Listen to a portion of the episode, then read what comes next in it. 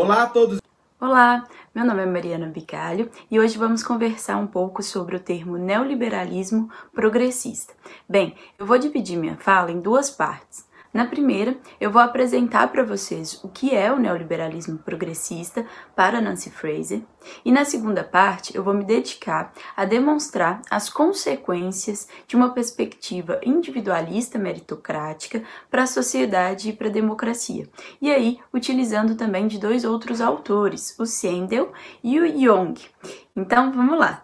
O que significa o termo neoliberalismo progressista? Para Nancy Fraser, antes do Trump, predominou nos Estados Unidos uma, uma visão de mundo que combinou um programa econômico expropriador de direitos e de concentração de renda e de poder com uma política de reconhecimento liberal meritocrática. De um lado, na esfera pública, houve uma valorização de discursos sobre diversidade, representatividade e empoderamento de grupos minoritários, mas, por outro lado, foram adotadas e legitimadas políticas de precarização do trabalho, de cortes em programas sociais, de privatizações, de desregulação e financiarização do mercado, de enfraquecimento dos sindicatos, de desindustrialização, entre outras é, políticas tipicamente neoliberais. As políticas favoráveis ao mercado e contrárias aos direitos sociais e à garantia desses direitos pelo Estado nascem nos Estados Unidos ainda na era Reagan, mas os políticos de centro-esquerda que sucederam, como Clinton e mais tarde o próprio Obama, eles não romperam definitivamente com a lógica neoliberal. Na verdade, ao longo dessas últimas décadas, os políticos de centro e de centro-esquerda dominantes, eles contribuíram para uma aliança até então improvável entre a ala liberal dos novos movimentos sociais, que emergiram ali a partir da década de 60, os movimentos liberais feministas, antirracistas, ambientalistas, com alguns setores mais dinâmicos e em ascensão da nova economia, como as empresas de tecnologia. E aí, aqui já é preciso destacar uma questão. A Nancy Fraser, ela não nega que existam movimentos feministas, movimentos antirracistas, ambientalistas, defensores de direitos LGBTQIA+, que atuam questionando a lógica liberal meritocrática. Eles existem e eles sempre existiram. O que ela defende é que os movimentos que foram captados pela lógica liberal meritocrática conseguiram uma maior visibilidade nos discursos públicos e na agenda de partidos de centro-esquerda e de esquerda nos Estados Unidos nas últimas décadas, enquanto que os movimentos que defendem uma agenda antineoliberal ficaram às margens, foram cada vez mais silenciados, mais marginalizados no debate público. Isso porque é, o discurso liberal meritocrático ele reinterpretou valores como diversidade, empoderamento, representatividade, para que eles fossem compatíveis com a lógica e com as políticas neoliberais. Ele difundiu uma ideia de reconhecimento muito superficial, tentando reduzir a igualdade à lógica meritocrática. E dentro dessa lógica individualista, meritocrática, passou a predominar não mais uma visão de que era necessário abolir, acabar com a hierarquia social, mas que era preciso diversificar essa hierarquia, diversificar o topo da pirâmide, empoderar mulheres, gays e outras minorias para que eles pudessem chegar à diretoria das grandes empresas, aos cargos de confiança das grandes empresas de tecnologia, para que eles o quê? alcançassem o topo da hierarquia social já posta já dada. E notem que o ideal dos movimentos captados pela lógica liberal meritocrática é garantir que os indivíduos merecedores de grupos subrepresentados alcancem posições e estejam em pé de igualdade com os homens brancos, proprietários e heterossexuais. Algumas correntes feministas, por exemplo, expressam a lógica liberal meritocrática na noção que a gente conhece como teto de vidro. De acordo com a tese do teto de vidro, há uma série de preconceitos e barreiras enfrentadas pelas mulheres por serem mulheres que impedem que elas cresçam nas empresas e que cheguem aos cargos de direção. Ainda, pessoal, que o diagnóstico da tese esteja correta, ou seja, existe mesmo realmente várias barreiras invisíveis, né, dentro, é, visíveis, que não permitem a mulher alcançar os cargos de direção, dentro de uma perspectiva liberal meritocrática, bastaria retirar essas barreiras dentro das empresas e das multinacionais para que as mulheres pudessem ascender a cargos diretivos e alcançar os cargos que não que são predominantemente ocupados hoje por grupos dominantes. E esse seria o fim desejado, ou seja, dentro da lógica liberal meritocrática, não há qualquer questionamento sobre os valores que representam essas posições dentro da sociedade de classe, sobre as consequências para o estima social da classe trabalhadora, que não consegue alcançar esses cargos, tanto homens quanto mulheres, e também não há considerações sobre os abismos salariais no interior das próprias empresas. Porque, dentro da perspectiva do reconhecimento de cunho liberal meritocrático, falar sobre classes passou a ser algo fora de moda, passou a ser algo ultrapassado. Os movimentos que foram captados pela lógica meritocrática, eles passaram a advogar que a política não deve mais ser lida pelo antagonismo de classe, mas pelo antagonismos pelos antagonismos de identidades culturais. E aí não há espaços para compreensão de que as subordinações econômicas e culturais elas estão entrelaçadas. Os movimentos é, de cunho individualista meritocrático, tanto à esquerda quanto à direita, passaram a privilegiar o reconhecimento sobre a distribuição e, sobretudo, passaram a privilegiar demandas afirmativas e não mais demandas transformativas. A lógica da afirmação é corrigir as desigualdades sem alterar as estruturas que geram essas desigualdades, enquanto a lógica transformativa ela requer transformação das estruturas. E aqui eu repito, a Nancy Fraser ela não está falando de todos os movimentos sociais após a década de 60, mas de alguns movimentos que foram captados pela lógica liberal meritocrática e que conseguiram uma maior visibilidade na esfera pública. Porque, por exemplo, dentro dos, mov dos movimentos feministas, a autora reconhece ali em diversos artigos, em diversos trabalhos, que as feministas socialistas, as feministas negras, anti-imperialistas, as feministas latino-americanas, elas foram precursoras de uma alternativa interseccional que juntava classe, raça, sexualidade e nacionalidade, sem adotar uma perspectiva liberal meritocrática e com propostas de alterações estruturais. Mas infelizmente, esses movimentos eles não tiveram tanta visibilidade dentro da agenda política norte-americana, segundo a autora. E por que, que isso aconteceu? Né? É, para Nancy Fraser, a ascensão do projeto neoliberal ele necessitava de uma roupagem humana, principalmente em um país como os Estados Unidos, onde ainda era muito recente a ideia do New Deal e onde ainda crescia e se fortalecia os novos movimentos sociais pós-guerra. Então, nesse contexto, somente com uma roupagem superficialmente progressista seria possível colocar em prática uma, uma política econômica que é profundamente predatória. A roupagem progressista deu certa legitimidade às práticas predatórias do neoliberalismo. Porém, como era de se esperar, né, os anos de práticas neoliberais nos Estados Unidos e em outras regiões também, mas nos Estados Unidos, falando aqui da, da teoria da Nancy Fraser, foram responsáveis por um processo rápido de desindustrialização, de proliferação de subempregos precários e com baixos salários, pelo aumento do endividamento das famílias e pelo declínio do modo de vida de grande parcela da população. E mesmo com a crise de 2008, os partidos dominantes, tanto a esquerda quanto a direita, eles mantiveram a fé nos mercados e não se afastaram da defesa de práticas e políticas neoliberais. E esse contexto que desencadeou uma crise de autoridade política em 2015 e 2016, que resultou na eleição do Trump. Com a eleição do Trump, há um enfraquecimento da hegemonia do neoliberalismo progressista.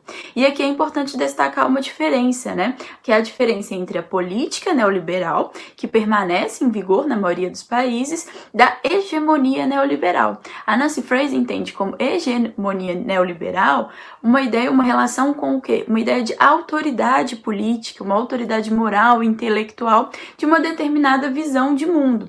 Em 2015 e 2016, com a eleição do Trump, a hegemonia neoliberal progressista se mostrou um pouco enfraquecida. O Trump, inclusive, ele foi eleito com uma agenda anti-neoliberal, embora na prática a agenda neoliberal permaneceu em vigor mas com uma roupagem nova, né, que a gente conheceu. Não mais uma roupagem progressista, mas uma roupagem reacionária, com uma visão excludente de reconhecimento, anti-imigrante, pró-cristã, abertamente racista, homofóbica e patriarcal.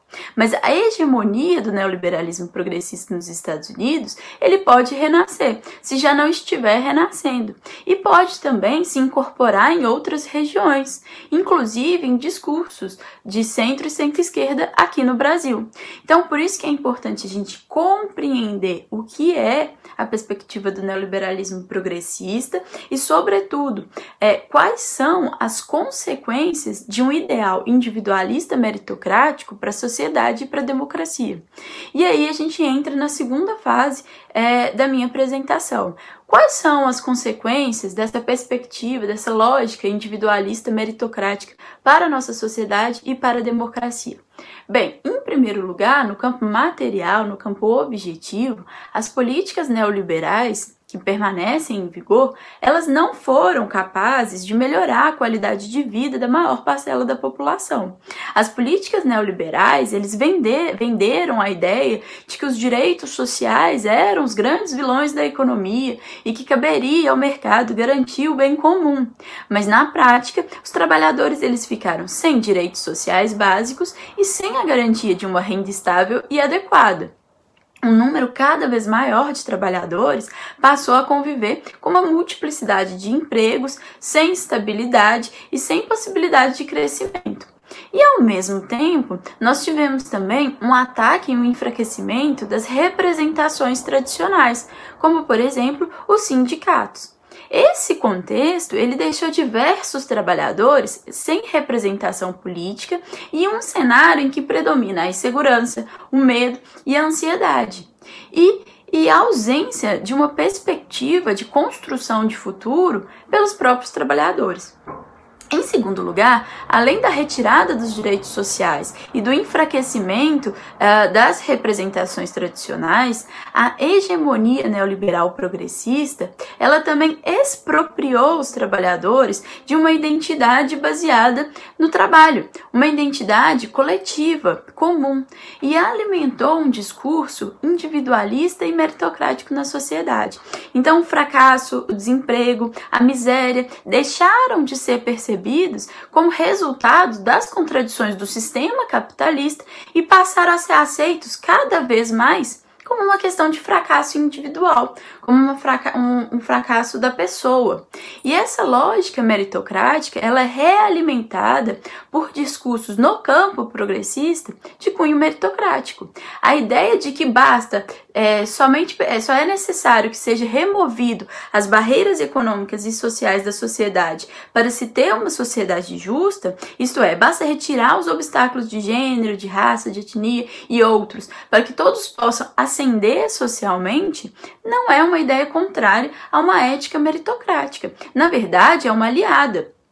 E essa perspectiva reduzida, né, é, ela deve ser combatida por aqueles que visam uma sociedade realmente justa, porque o ideal meritocrático ele não é justo, ainda que fosse possível uma sociedade com igualdade absoluta de oportunidades, ainda que fosse possível diversificar a hierarquia social. Isso porque o ideal meritocrático ele visa a mobilidade, ele não visa a igualdade. dentro da lógica do neoliberalismo progressista, o objetivo final não é acabar com a hierarquia social, mas permitir que todos possam tentar ascender nela, subir nela, independentemente da distância entre o andar mais alto e o andar mais baixo da pirâmide social. A meritocracia ela não visa a igualdade. Na verdade, a meritocracia ela justifica a desigualdade. Ela vai dizer que compete a cada um chegar até onde seu esforço conseguir, desde que, né, numa visão progressista, todos vão partir do mesmo local, todos vão partir da mesma condição, das mesmas condições. Então, em um ideal meritocrático, estamos falando de uma competição de ganhadores e de perdedores, ainda que os ganhadores e os perdedores sejam de grupos diversos, ainda que a gente retire todos os obstáculos. A ideia de uma sociedade baseada na meritocracia é uma ideia de uma sociedade baseada em competição, onde os melhores vão ser recompensados, teoricamente, pelos seus esforços.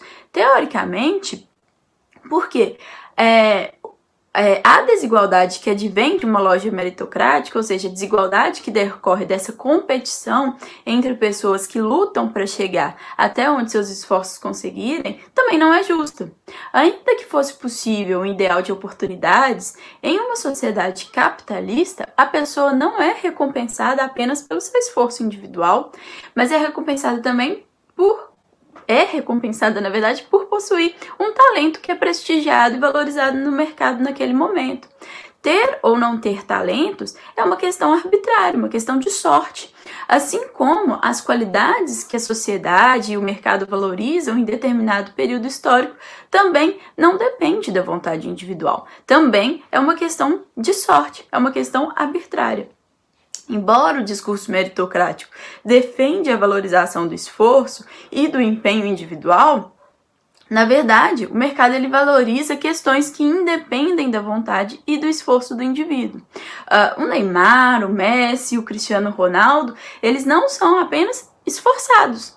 Outros jogadores, com certeza, treinam tanto quanto eles. Mas mesmo que eles treinem tanto quanto eles, eles não vão obter os mesmos resultados. E além da questão do talento, eles tiveram a sorte de nascer em uma sociedade e em um mercado que recompensa financeiramente e socialmente aquele talento. A melhor professora de ensino médio no Brasil pode se esforçar até mais que esses jogadores. Pode ser tão boa professora quanto eles são tão bons jogadores de futebol, mas não será recompensada da mesma forma. O mesmo acontece em qualquer área, inclusive nos cargos de direção das grandes empresas. Ainda que existisse, então, uma igualdade de oportunidade e todos pudessem tentar uh, ascender, crescer, ainda assim nós não estaríamos falando de uma sociedade igualitária. Estaríamos justificando as desigualdades entre os vencedores e os perdedores nessa corrida meritocrática. E é importante a gente lembrar que atender às demandas do mercado uh, também não é sinônimo de contribuir para o bem comum.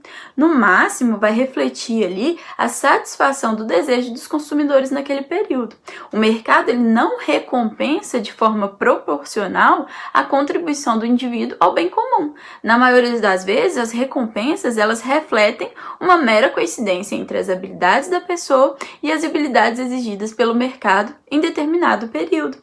Uh, e por isso, a ideia de uma sociedade baseada na retórica meritocrática, ela não é favorável à democracia. Uma sociedade baseada na lógica meritocrática é uma sociedade pautada na ideia de vencedores e perdedores, ainda que esses vencedores sejam de grupos diversificados.